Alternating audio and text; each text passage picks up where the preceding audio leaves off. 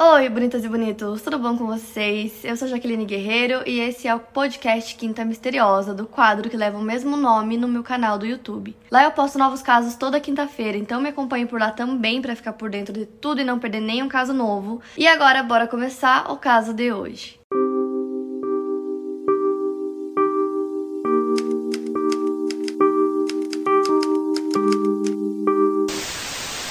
Então hoje eu vou contar pra vocês um caso muito pedido aqui no Quinta, que é o Dyatlov Pass, que em português ficaria a passagem Dyatlov. Em 1959, nove estudantes partiram para uma expedição nos Montes Urais na União Soviética. A expedição começou no dia 27 de janeiro com destino à montanha Ortoten, uma difícil escalada. E aí no dia 1 de fevereiro, o grupo, surpreendido por uma tempestade de neve, decidiu acampar na encosta da montanha Kotlatsiakal, a 10 quilômetros do seu destino. Esse caso aconteceu no final de janeiro, começo começo de fevereiro de 1959 na Rússia. E como eu sei que eu vou errar a pronúncia do nome de todos os integrantes, né, que estavam nessa expedição, eu vou deixar aí na tela para vocês uma foto com o nome e a idade de todos eles, que assim é muito mais fácil, eu vou ficar aqui tentando falar, vou errar.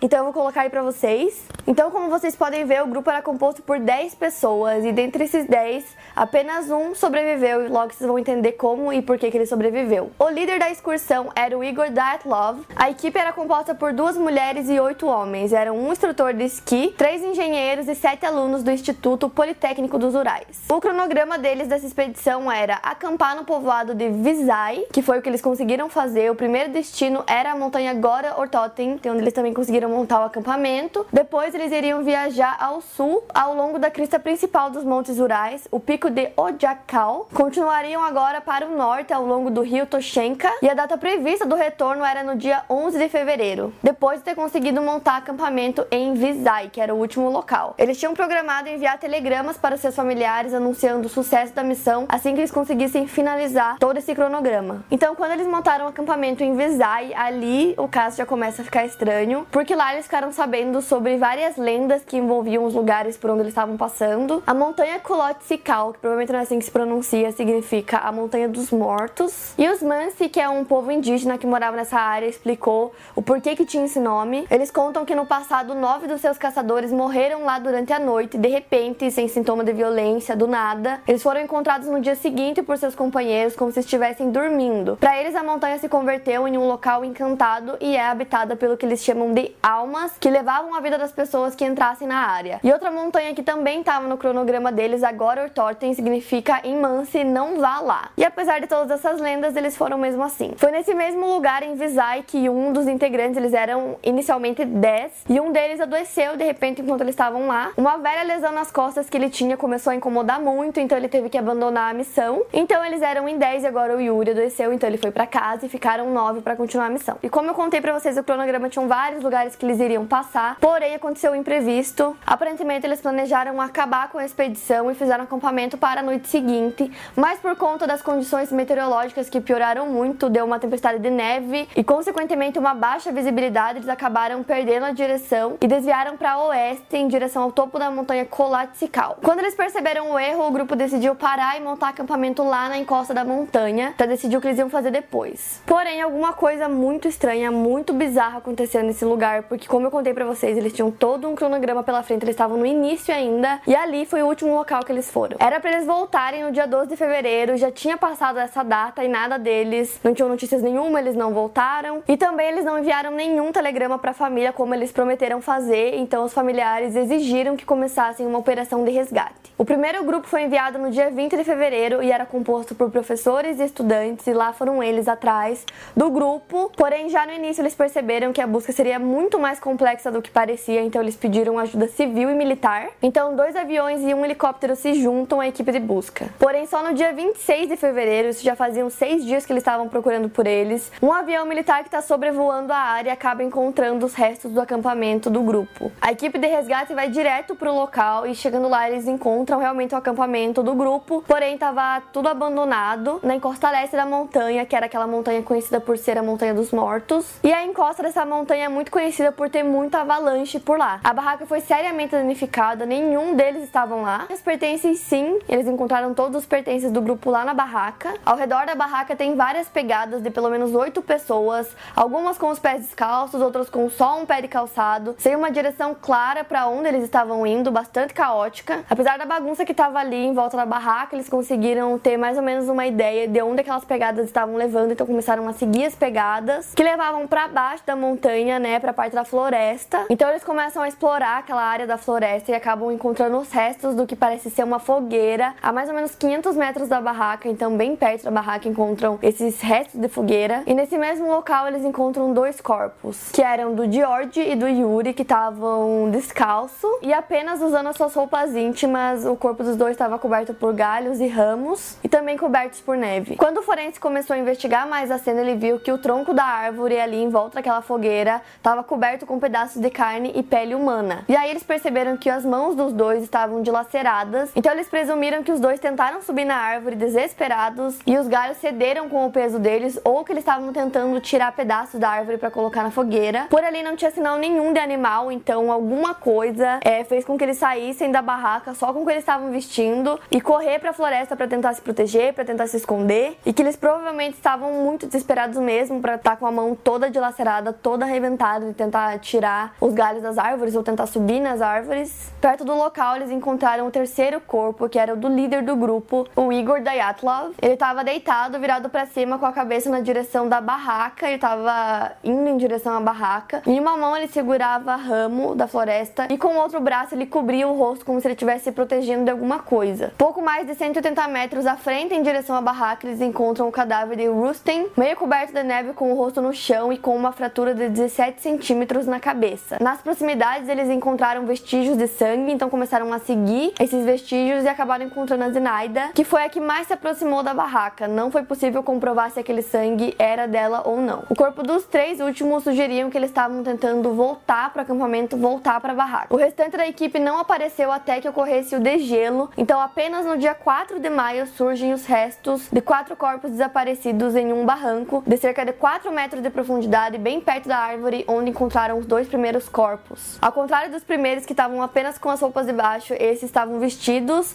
mas com itens bem aleatórios. Todos os corpos sofreram graves danos. A Lyudmila tinha fraturas simétricas nas costelas, afundamento da caixa torácica na altura do coração. Ao examinar mais o corpo dela, perceberam que a cabeça estava deitada para trás com uma fratura, a boca muito aberta e sem a língua e sem o globo ocular, e nem a carne que cobre a cavidade bucal. Esse caso inteiro, do começo ao fim, ele é muito bizarro, vocês vão ver durante o caso, mas assim, para mim essa parte é uma das mais esquisitas. Como que só ela não tinha o globo ocular e não tinha a língua, enquanto todos os outros tinham? Por que só ela? Como só ela? O que aconteceu? Tipo assim, não faz sentido algum. Quanto à roupa, o pé da Lyudmila foi envolvido com uma peça feita de pedaços das calças de outros dois é, dos integrantes e ela também usava um gorro de peles artificiais e o seu casaco. O Zolotarev tinha as costelas quebradas do lado direito e o Thibaut tava com o crânio esmagado. E uma coisa também bem esquisita que aconteceu foi que durante os funerais os familiares disseram que a pele dele estava muito estranha com uma cor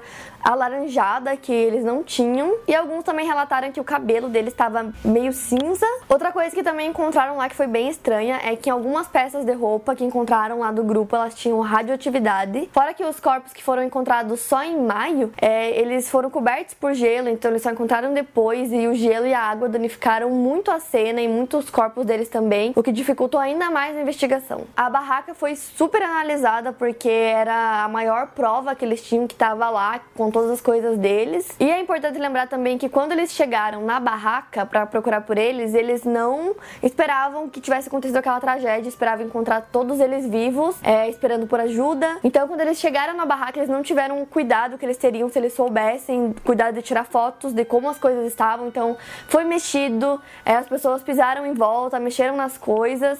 Então, não foi é, pego as provas da forma como deveria, porque até então ninguém imaginava que precisava. Eles pegaram os objetos pessoais encontrados lá, separaram entregaram para os familiares. Pelo que eu pesquisei, tinham dois diários que eles estavam escrevendo durante a expedição. Um deles sumiu, só encontraram um. Lá eles também encontraram vários rolos de filme de câmera sem revelar. Depois eles descobriram que ao todo eram 10, mas eles só conseguiram encontrar 4. E uma coisa que eles descobriram na investigação da barraca, que é extremamente importante nesse caso, é que a barraca estava toda rasgada e eles achavam que havia sido rasgada por fora, por um animal, por alguma coisa assim, ou sei lá, pessoas, mas eles descobriram que todos os rasgos foram feitos de dentro da barraca. Então, alguma coisa aconteceu que eles ficaram tão apavorados para sair da barraca que eles rasgaram com a própria mão e aí fugiram. Então, assim, ninguém sabe exatamente o que aconteceu nessa noite, mas por conta dos diários eles conseguem fazer uma reconstrução daquele dia para tentar entender o que houve. Então, eu vou contar para vocês a reconstrução, como ela foi feita, pra gente ter uma ideia melhor do que aconteceu nesse dia. Então, a princípio, todo mundo aparece feliz nas fotos, sem qualquer problema, todo mundo de boa, lá no lugar onde eles iriam acampar. Eles contam que eles comeram entre as 8 e as 7 da noite. E aí, o incidente provavelmente aconteceu entre um intervalo que varia das 9h30 às 11h30 do dia 1 de fevereiro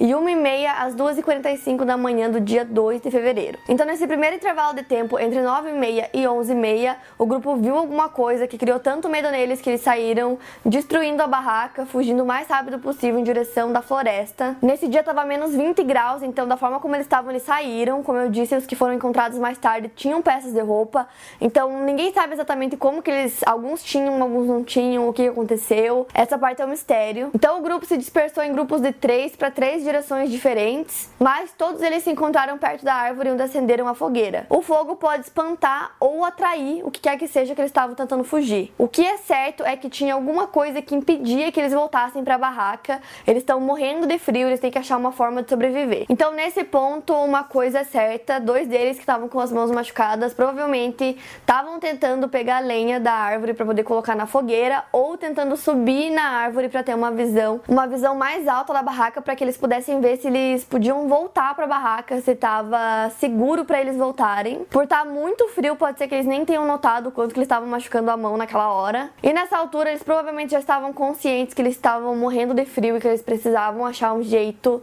de sobreviver e rápido. Os dois primeiros corpos que eles encontraram lá em volta da fogueira, né, do resto da fogueira, foram os primeiros a falecer, provavelmente pelo esforço que eles fizeram, por eles não estarem agasalhados, o esforço de tentar pegar a lenha, de fazer a fogueira, fez eles cansarem muito mais rápido e acelerou também a morte deles, então eles provavelmente morreram de hipotermia e eles foram os primeiros. Provavelmente o restante do grupo, quando achou eles, cobriu o corpo deles com ramos e com galhos e aí se dispersaram para tentar sobreviver. O Love, o Rustin e a Zinaida, os três tentaram voltar para a barraca porque os corpos foram encontrados é, todos perto da barraca e com os corpos em direção à barraca, mas foram caindo sucessivamente e provavelmente também morreram de hipotermia porque estava muito frio.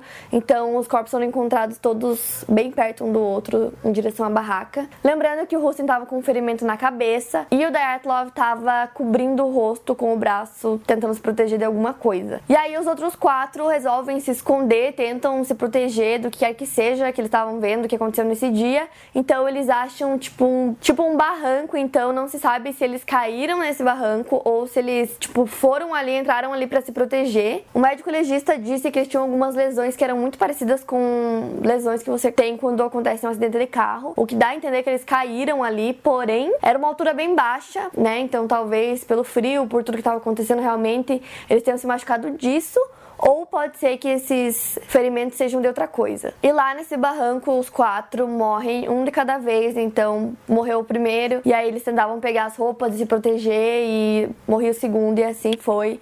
Essa parte é muito triste de imaginar o desespero deles e os companheiros morrendo, eles pegando as roupas para tentar se proteger, colocando gorro, colocando meia, o que quer que tivesse ali.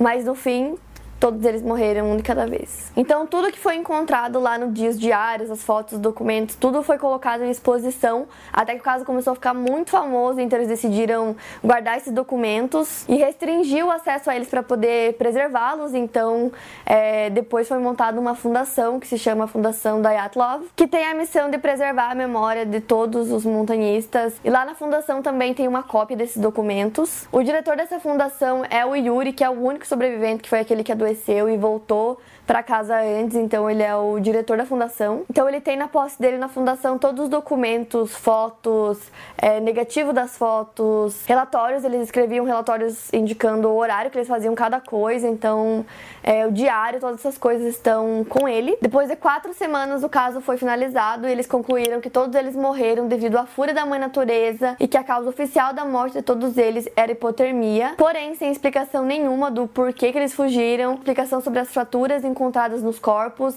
Lembrando também que a maioria das fraturas e dos ferimentos eram internos, o que não explica praticamente nada, porque a maioria das coisas que eles esperavam era encontrar coisas externas, né? Nunca foi descoberto os motivos, como aconteceu, enfim. É, eles concluíram o caso dessa forma. O exército russo decidiu fechar a passagem é, para que não acontecesse mais nada, para que as pessoas não fossem até lá. O caso ficou muito conhecido e todo mundo queria entender o que, que aconteceu, porque eram muitas perguntas sem nenhuma resposta. O mesmo local, inclusive, hoje tem outro nome, agora o nome é Passagem da Yatlov e lá tem um mural onde recorda a morte dos nove montanhistas. Então, basicamente, no fim, a explicação deles era que o líder tomou algumas decisões erradas, é, que acabou levando eles para direções erradas também, e que isso ocasionou a morte de todos eles de causas naturais. Porém, no relatório oficial dizia que seis deles morreram de hipotermia e que três deles morreram de pressão, né, pelas lesões que foram encontradas. E essa pressão nos corpos foi causada por alguma coisa que a gente não sabe o que é. E como eu disse, toda a expedição, ou pelo menos a primeira parte, que foi o que eles conseguiram concluir, foi muito bem documentada, com muitas fotos, com diário, com relatórios. Então, a partir disso, dessas provas, surgiram muitas, muitas teorias. Então, agora a gente vai analisar algumas delas.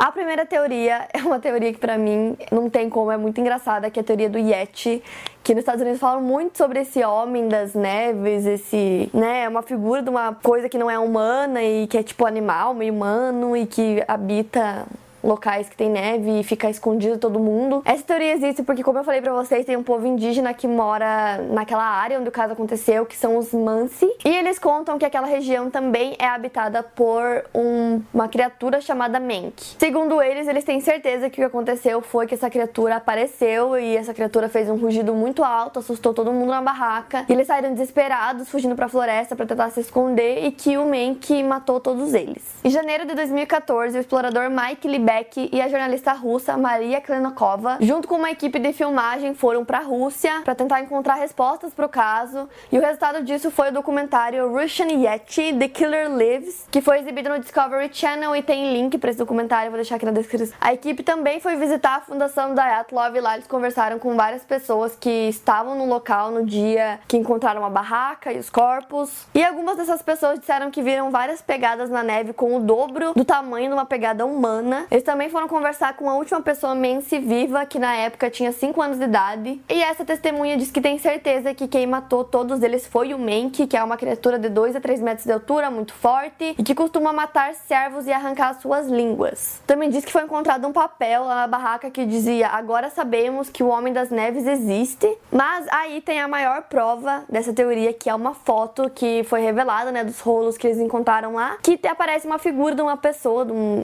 homem, uma criatura criatura no fundo, que pode ser um Menk, mas que também pode ser uma pessoa. E podia muito bem ser alguém também do povo indígena do Mense, que tava, sei lá, pela área ali, acabou aparecendo na foto lá atrás. Então eu já vou aproveitar e vou colocar nessa teoria também uma outra teoria que eu quase não ia colocar no vídeo, que é sobre o, o povo Mense, que eles teriam assassinado todos os montanhistas. E o povo Mense costuma caçar muito, e como eu disse, eles moram naquela área, então nessa teoria eles encontraram uma barraca, foram até lá, falaram com eles para eles saírem daquele local. E aí eles se recusaram a sair, disseram que estavam numa expedição, que eles iam continuar ali, e querendo ou não, eles acendiam fogueiras, deixavam marcas por onde passavam. Então, pro povo mense, porque eles eram intrusos, porque eles estavam num lugar que eles não deveriam estar. Mas essa teoria eu só coloquei por colocar mesmo, porque logo no início essa possibilidade foi descartada, primeiro pela forma que os corpos foram encontrados, né, cada um lugar e tal, e com praticamente nenhum ferimento externo. Então, se eles tivessem assassinado o grupo, provavelmente teria mais alguma coisa, então não tinha sinal, não tinha prova nenhuma. Fora que quando aconteceu esse caso, já fazia 30 anos que não tinha relato nenhum de crime naquela área, ou com os Mense, com nada. Eles ajudaram muito também na busca, porque eles conhecem o local. Então eles foram essenciais na busca quando todo mundo chegou no local que aconteceu. Então eu acredito que não foi o Yeti nem os Mense, mas fica aí a teoria pra vocês. Sempre que eu conto pra vocês uma história que tem muito mistério envolvido, sempre tem alguma teoria relacionada a OVNIs, alienígenas, e nesse caso não é diferente. E essa teoria surgiu porque um grupo que também estava acampando numa área próxima, na verdade não era tão próxima, era longe de onde eles estavam, mas era mais ou menos por ali. No dia que o, tudo isso aconteceu, no dia 1 para o dia 2 de fevereiro, esse grupo viu algumas luzes no céu. Eles relataram essas luzes como esferas na cor laranja que estavam sobrevoando exatamente em cima de onde tudo aconteceu. E a parte mais estranha disso é uma foto, que foi a última foto tirada pelo grupo, que é uma foto do céu, então tá tudo escuro e aí tem tem várias esferas, orbes, não sei, nessa foto, o que indicaria ser essas luzes que eles estavam vendo. Então a coloração da pele, dos cabelos, a radioatividade na roupa e a paralisia dos corpos podia indicar que eles foram objetos de um ataque alienígena, o que também explicaria todos os ferimentos internos e também a ausência da língua da Lyudmila. E aí tem uma segunda teoria que é paralela a essa, então por isso que eu vou contar as duas juntas. E essa teoria envolve a questão militar da União Soviética. Então a teoria paralela a essa é que não eram alienígenas, não era uma nave ou nada disso, eram na verdade experimentos que os militares estavam fazendo em uma área bem próxima dali de onde eles estavam. Fora que assim, se a radiação fosse causada pelos militares por testes que eles estavam fazendo ou pelos alienígenas, ia ter radiação por todo o local, pela barraca, pelos corpos, em tudo, mas só tinha na roupa de dois deles. Então não explica. A alienígena eu acho muito pouco provável, né? Praticamente nada, mas já, né, paralela a essa teoria militar, eu já acho que faz mais sentido. As pessoas sabiam que aquela área era uma área militar e lá eles faziam muitos experimentos. Eles estavam testando armas químicas, protótipos de aviões, testes de mísseis. Então, nessa teoria, um desses experimentos teria matado o grupo acidentalmente. Então, por exemplo, assim, digamos que um protótipo de avião deles produziu essa luz laranja que assustou, é, o grupo inteiro eles ficaram com medo ou produziu um ruído, alguma alguma coisa assim, então eles ficaram com medo, fugiram. Por conta do frio, não conseguiram voltar a tempo e acabaram todos morrendo de hipotermia. Então, nessa teoria, entre os tipos de armas que eles podiam estar experimentando, é, se fala que alguma coisa explodiu, mesmo que não deixasse restos, o que explicaria os danos físicos de quatro dos integrantes do grupo, ou algum tipo de spray paralisante, ressonâncias ultrassônicas que produzissem confusão momentânea, que poderia explicar o porquê que eles saíram sem nem colocar as roupas, né? Saíram no frio de menos 20 graus Celsius. Enfim, algum algum tipo de arma química, qualquer coisa que justificasse a fuga deles e também justificaria o porquê que eles não voltaram para a barraca por medo dessas luzes laranja ainda estarem lá e aí no fim os que foram encontrados, né, tentando voltar para a barraca viram já que não tinha mais nenhuma luz e tentaram voltar, só que não conseguiram a tempo. E fala até na possibilidade de um avião passar borrifando algum tipo de substância que deixa a pessoa confusa ou que causa alguma coisa no corpo. E aí, enfim, que alguma dessas coisas aconteceu no dia e que acidentalmente eles mataram o grupo inteiro. O Yuri, que foi o único sobrevivente, teve que ir até o local e reconhecer o corpo de todos os integrantes, todos os amigos dele, que com certeza não foi fácil, e ele tem certeza, na opinião dele, que os militares têm alguma coisa a ver no caso, que eles estão envolvidos de alguma forma. O Yuri também teve que explicar qual roupa era de quem. Ele também teve que identificar todos os objetos encontrados na barraca, e nesses objetos ele encontrou dois que não pertenciam a ninguém do grupo. Um desses objetos era um óculos militar, e o outro objeto era um obitki, que é uma peça de roupa que se usa para envolver os pés ou as pernas para manter o calor. Esse objeto foi muito usado entre os soldados nos anos 40 e depois entre os prisioneiros dos campos de concentração. Ou seja, poderia ter sido usado por algum soldado na época, ninguém sabe como chegou lá e ninguém sabe como desapareceu, porque esse objeto simplesmente desapareceu. Ele também viu que encontraram três câmeras, mas ele dizia que ele tinha certeza absoluta que não eram três, que eram quatro. E também foi ele que deu falta de um dos diários que simplesmente sumiu é, da barraca, foi encontrado só um e ele dizia que tinha certeza que tinha mais um. Além disso, tem outras coisas bem estranhas que o Yuri mencionou, como por exemplo, ele disse disse que ele viu muitos documentos que indicavam que os militares começaram as investigações 10 dias antes. Esses documentos também desapareceram, ninguém nunca mais viu. Ele também contou que viu saindo da sala de necrópsia vários órgãos dos amigos deles que seriam enviados para laboratório, mas nunca chegaram. E se chegaram, não há nenhum documento que fale sobre isso. E lembrando também que os primeiros a encontrarem o acampamento foram militares em um avião, lembra que eu falei para vocês no começo? Então, realmente eles foram os primeiros a encontrar. Então, quem garante que eles já não tinham encontrado antes da data que eles avisaram todo mundo? Então, não deixa de ser uma teoria que eles realmente mataram o grupo inteiro por acidente e aí eles foram até a cena, encontraram todo mundo. E aí fizeram parecer com que alguma coisa aconteceu e aí eles morreram daquela forma muito estranha, muito bizarra, mas foi tudo armado por eles. E isso também explicaria o fato de algumas coisas terem sumido dos pertences, que o próprio Yuri, que foi o único sobrevivente, falou. Por exemplo, a câmera sumiu, vários rolos de fotos também sumiram, o diário de um deles também sumiu. Os próprios militares falaram que acreditam na teoria alienígena. Então, será que eles realmente acreditavam nessa teoria ou que eles só falavam isso para tentar tapar algum assunto do exército? A próxima teoria é a teoria mais simples sobre o caso, que é a teoria da avalanche. Nessa teoria, o grupo teria acordado em pânico porque ouviu o barulho da avalanche, então eles não pegaram nada, simplesmente fugiram para a floresta para tentar se proteger. Fizeram uma fogueira, duas pessoas morreram de hipotermia. Uma parte do grupo tentou voltar para poder pegar roupas e o que tivesse sobrado lá na barraca e morreu no caminho. E os últimos quatro foram pegos de fato pela avalanche, por isso que eles estavam naquele barranco, que era tipo um, tipo um buraco assim, sabe?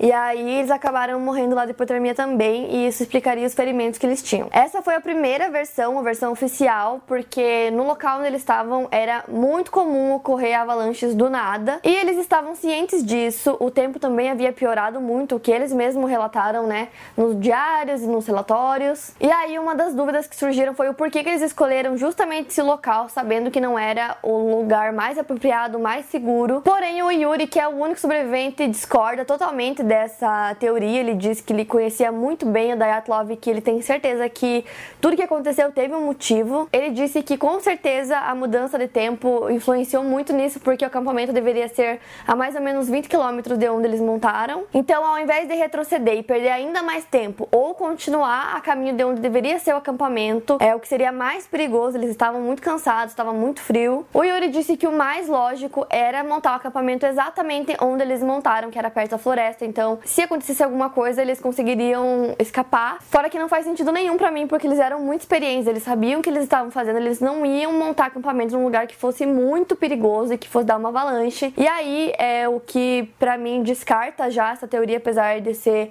a que as pessoas mais usam para explicar tudo, é que tem foto da barraca antes, né? A barraca que foi encontrada depois, quando eles montaram, e tem uma foto que foi tirada depois, quando encontraram a barraca e tá tudo exatamente do mesmo jeito. Ou seja, não teve avalanche naquele dia não teve também depois, porque tava tudo exatamente igual. Fora que se tivesse acontecido uma avalanche, não explicaria os danos que tinham nos corpos que foram encontrados. Aqueles danos não poderiam ser produzidos por uma avalanche. Tem também uma teoria que é em volta de todas aquelas coisas sobrenaturais das montanhas dos mortos e sobre todas aquelas lendas que os mens se contavam. Como eu falei para vocês, algumas pessoas da tribo tinham certeza que quem matou o grupo inteiro foi o Menk, o Yeti. Mas a outra parte da tribo acreditava que eles haviam sido mortos por forças naturais, forças da floresta. Eles acreditavam que eles foram atacados pelos espíritos das montanhas, os verdadeiros donos da região, o que explicaria muita coisa, explicaria os hematomas internos, explicaria o porquê que eles correram com tanto medo, porquê que eles se separaram, porquê que eles não pegaram as roupas. Fora que no diário do Dyatlov tem uma parte que ele cita que eles estão seguindo um caminho de caça dos Menci, que no dia anterior um dos caçadores tinha traçado esse caminho, eles sempre marcavam nas árvores. Essa marca dizia quantos caçadores passaram por ali, qual clã eles faziam parte. Agora que eu tô pensando melhor, lembra a teoria do Yeti,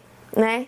Que tem a foto pode ser um dos caçadores nesse mesmo dia, né, gente? Então aí já tem mais isso. A princípio eu pensei em nem colocar a teoria no vídeo porque eu achei ela fraca, mas aí comecei a encontrar mais coisas sobre, que é o seguinte. Essa tal maldição já tinha acontecido antes, os caçadores Mense mortos da lenda eram nove. Os esquiadores do grupo de Dyatlov também eram nove. Em 1960, um avião com nove pessoas, entre pilotos e geólogos, caiu na mesma montanha e morreram os nove ao recuperar os vestígios da caixa preta, não encontraram nenhuma explicação para o acidente. Atualmente, os excursionistas evitam passar em grupos de nove nessa região por conta dessas lendas. Então, assim, foram os espíritos que acabaram machucando eles, paralisando eles, que aí eles não conseguiram voltar, ou quando tentaram voltar, morreram de frio. Também tem uma teoria que eles teriam ingerido alguma substância tóxica ou algum produto em mau estado. Eles compraram várias coisas, tipo carne em conserva, essas coisas assim para levar na viagem. Então pode ser que eles tenham ingerido alguma dessas coisas que não estavam numa condição boa. E aí isso acabou ocasionando alguma confusão confusão lá, não sei. É, mas essa teoria não explica várias coisas. Por exemplo, não explica o porquê que eles iriam sair da barraca todos em pânico, porque eles ingeriram alguma coisa tóxica eles não iam nem se proteger, iam simplesmente sair, a não ser que eles estivessem alucinando. Dentro dessa teoria também se fala de neve tóxica, e essa neve tóxica seria por conta dos experimentos militares, então. E aí essas substâncias ao subirem na atmosfera, elas voltam como neve e aí derrete, vira água, e eles beberam da água